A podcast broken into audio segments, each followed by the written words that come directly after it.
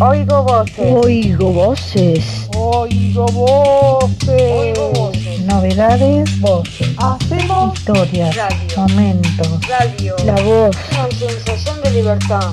Oigo voces. No hablamos por hablar. Hacemos radio.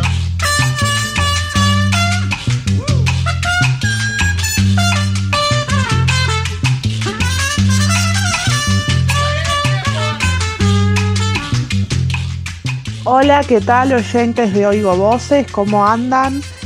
Eh, bueno, eh, hoy tenemos un programa muy bueno, eh, con muchas noticias para que se la pasen bien, lo disfruten, sobre todo que seguimos en cuarentena y estamos en nuestras casas para pasar un buen rato, informarnos, noticias sobre cocina, deportes, actualidad, cine y series, opiniones sobre política.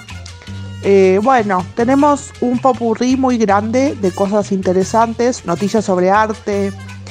Eh, bueno, hay muchas cosas. Lo importante es que ustedes eh, escuchen el programa porque van a pasar una, una tarde o un día espectacular. Se van a divertir y les va a gustar tanto que van a querer volver a escucharnos. Seguramente nos escuchan ahora y todos los jueves van a decir, está el programa de radio, uy, qué bueno, vamos a ponerlo por Spotify o vamos a escucharlo. Y van a, y van a eh, reunirse o estar solos o en su casa con su familia y van a tener ganas de escucharlo. Eh, bueno, espero que así sea. Seguramente se van a quedar atrapados por el programa porque está hecho con un amor, una producción y una garra que no les puedo ni explicar el trabajo de, de todo el equipo. Les mando un beso enorme, los amo a todos, oyentes y equipo. Son son, una, son muy especiales para mí, de corazón. Y bueno, arrancamos este programa. Espero que lo disfruten.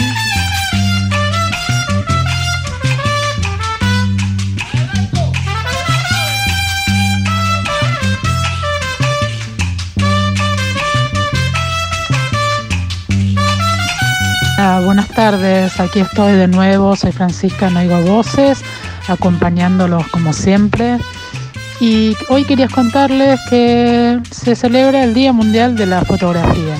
Es una fecha que se conmemora desde el 2010 y que se debe al daguerrotipo anunciado y difundido oficialmente en el año 1839 en honor a Louis Daguerre. Perdón, eh, no sé hablar francés, así que, eh, bueno, perdón si no lo pronuncié bien. Pero bueno, el daguerrotipo consiste en la obtención de una imagen sobre una superficie de plata pulida que actúa como un espejo donde se refleja la imagen. Esta es considerada la primera práctica del proceso fotográfico. El gobierno francés declaró que el 19 de agosto de 1839 la fotografía había sido inventada en París. Así fue como las autoridades del mencionado país europeo compraron este procedimiento para que todo el mundo pudiera usarlo libremente y sin patentes. Además, anunciaron que la fotografía había sido inventada en la ciudad de París. El proyecto World Photo Day se celebró por primera vez el 19 de agosto del 2010. El fundador y director del proyecto es Korsh Ara y uno de los mayores eventos de celebración es la carga de las mejores fotos en el sitio web oficial del Día Mundial de la Fotografía. Me voy a meter a ver qué, tal, a ver si encuentro algo. Pero bueno, el fotógrafo francés Henri Cartier-Bresson fue uno de los pioneros del fotoperiodismo y uno de los artistas más influyentes del siglo XX. Y bueno, eh, hoy en día les recomiendo de verdad a Lucio Boschi, es un fotógrafo argentino que vive en el norte del país y que se destaca por sacar fotos de aborígenes que realmente son impactantes. Yo cada vez que viene a Buenos Aires voy a ver la muestra porque no me la quiero perder. Me encanta. Bueno, ojalá que la fotografía no desaparezca debido a la tecnología que no deja de avanzar, porque hoy en día las fotos son sacadas con celulares y se convirtieron en fotos virtuales. Pero yo igualmente creo que esas fotos no pueden ser reemplazadas por estas imágenes virtuales, o sea, la fotografía no puede ser reemplazada por estas imágenes virtuales debido a que los grandes artistas que se dedican a la fotografía no, no lo aceptan. En mi opinión, yo creo que la fotografía es un arte increíble, dado que sus imágenes nos transportan a lugares, en momentos de la vida transcurridos durante el pasado y que nos acompañan día a día. Bueno, esta fue mi columna de hoy, espero que les haya gustado. Hasta la semana que viene.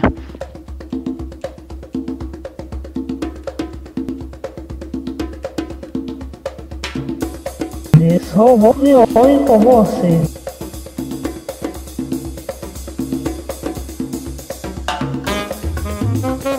Hola, ¿qué tal oyentes de Oigo Voces? Soy Camila, la columna de cine y series, y hoy les voy a hablar, de una película homenajeando a Stephen King, de una película que se basó en un libro de Stephen King que se llama Christine.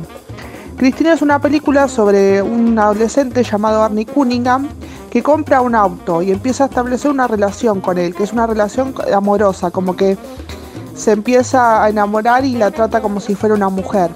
Y el auto eh, empieza a asesinar a las personas que están en contra de Arnie y eh, se establece una relación entre ellos como una relación medio enferma, medio así psicópata, como de que el auto no quiere que lo separe nadie. Entonces como que el auto cobra vida y mata a todos sus enemigos o las personas que los quieren separar.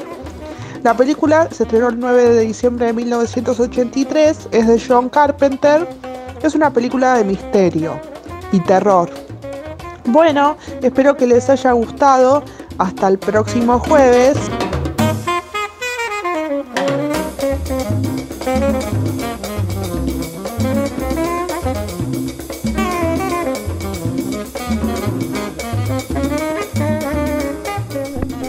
Hola Radio Digo Voces. En la columna deportiva voy a repasar un poco el mundo del tenis. ¿Qué pasó esta semana y la semana pasada? La semana pasada se jugó el ATP de Toronto, el Master 1000 de Toronto, previo al, US Open, en el que lo más destacable para Argentina y para Sudamérica fue, fueron los octavos de final del Peque Schwarman, donde perdió con el español Bautista Wood por un 6-3, 3-6, 7-5. Así se despidió y en cuartos ya no hubo ningún sudamericano. El sábado se jugaron las semifinales entre Medvedev y John Isner y Tsitsipas y Opelka y pasaron a la final Medvedev y el norteamericano Opelka, quien fue derrotado por el ruso 6-4, 6-3. Y así Medvedev se consagró campeón de torneo en Toronto. Ahora se está jugando eh, el ATP en, en, Cincinnati. Está jugando ahora el Peque Schwarman, viene perdiendo 4-6, 4-1, la tiene bastante complicada.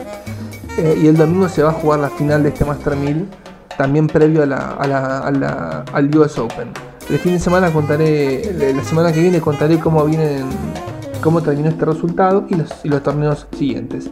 Saludos a mis compañeros, saludos a los operadores, yo soy Guido, nos vemos la semana que viene.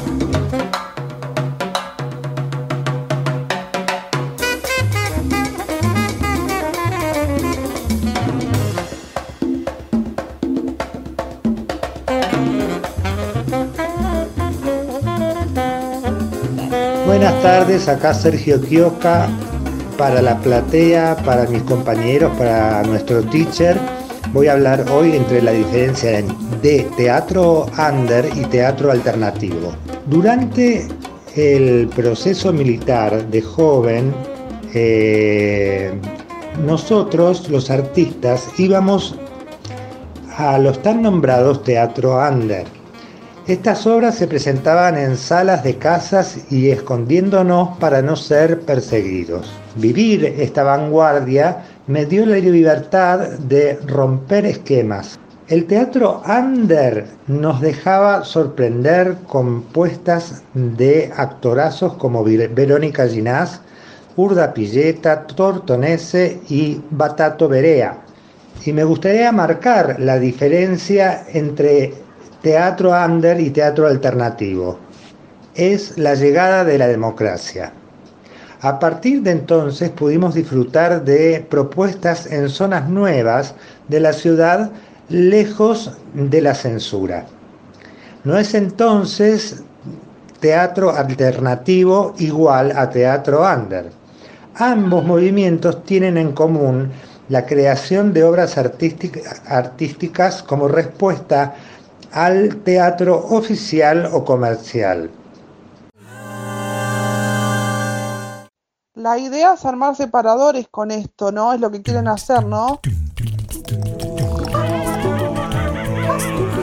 Mirá, Marce, que yo tengo mucho cerebro, ¿eh? Así que no sé si me van a poder aguantar todo lo que, todas las ideas que tengo en la cabeza, ¿eh? Así que no sé. Me duermo con una sonrisa gracias al oír las, las radios. Che, lo van a tener listo para cuando sea el mundial.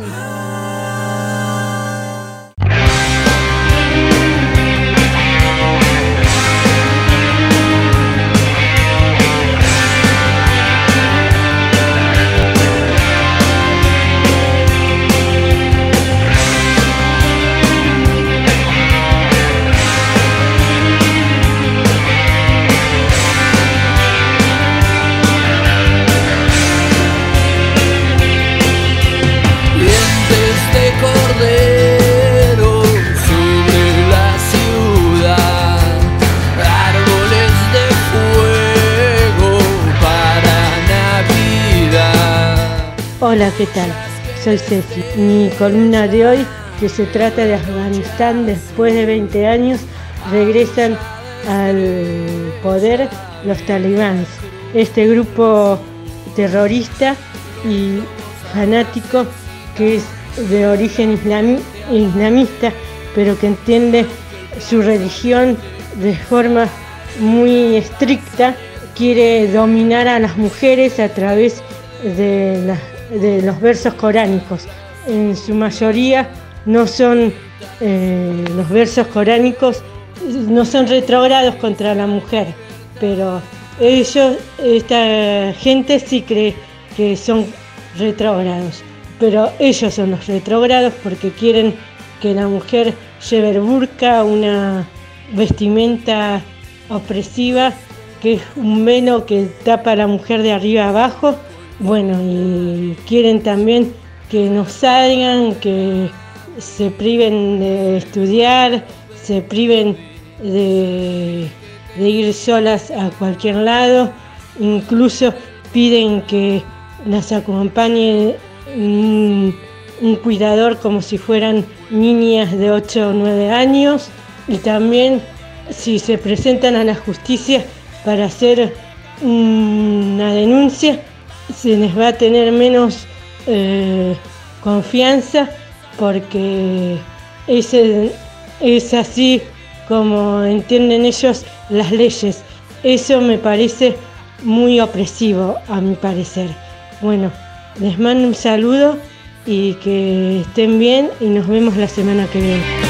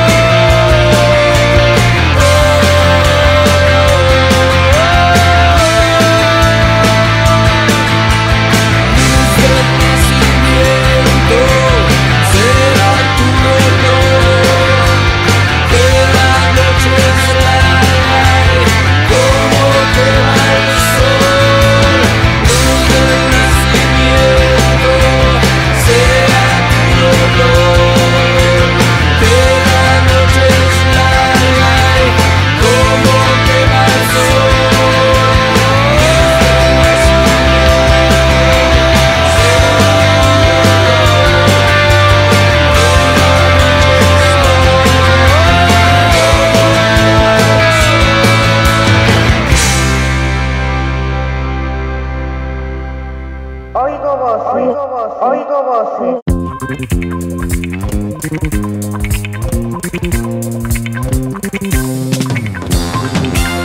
Hola a todos, bienvenidos a Oigo Voces. Hoy vamos a hablar de un humorista actor argentino llamado Carlos Amilín Balá. Nació en Buenos Aires el 13 de agosto de 1925, más conocido como Carlitos Balá. Es famoso por dedicación al entretenimiento, principalmente para niños, con más del medio siglo de trayectoria artística. Realizó dest- destacados espectáculos en radio, televisión, cine, circo y teatro. El 2 de septiembre del 2009 fue invitado al programa Justo a Tiempo de Julián Weich, emitido por Telefe, y prometió donar el chupetómetro para que siguiera la tradición de ayudar a los chicos a dejar el chupete. El mismo Carlitos contó que lo tenía en el living de su casa e invitaba a los chicos que dejen su chupete cuando lo visitaban.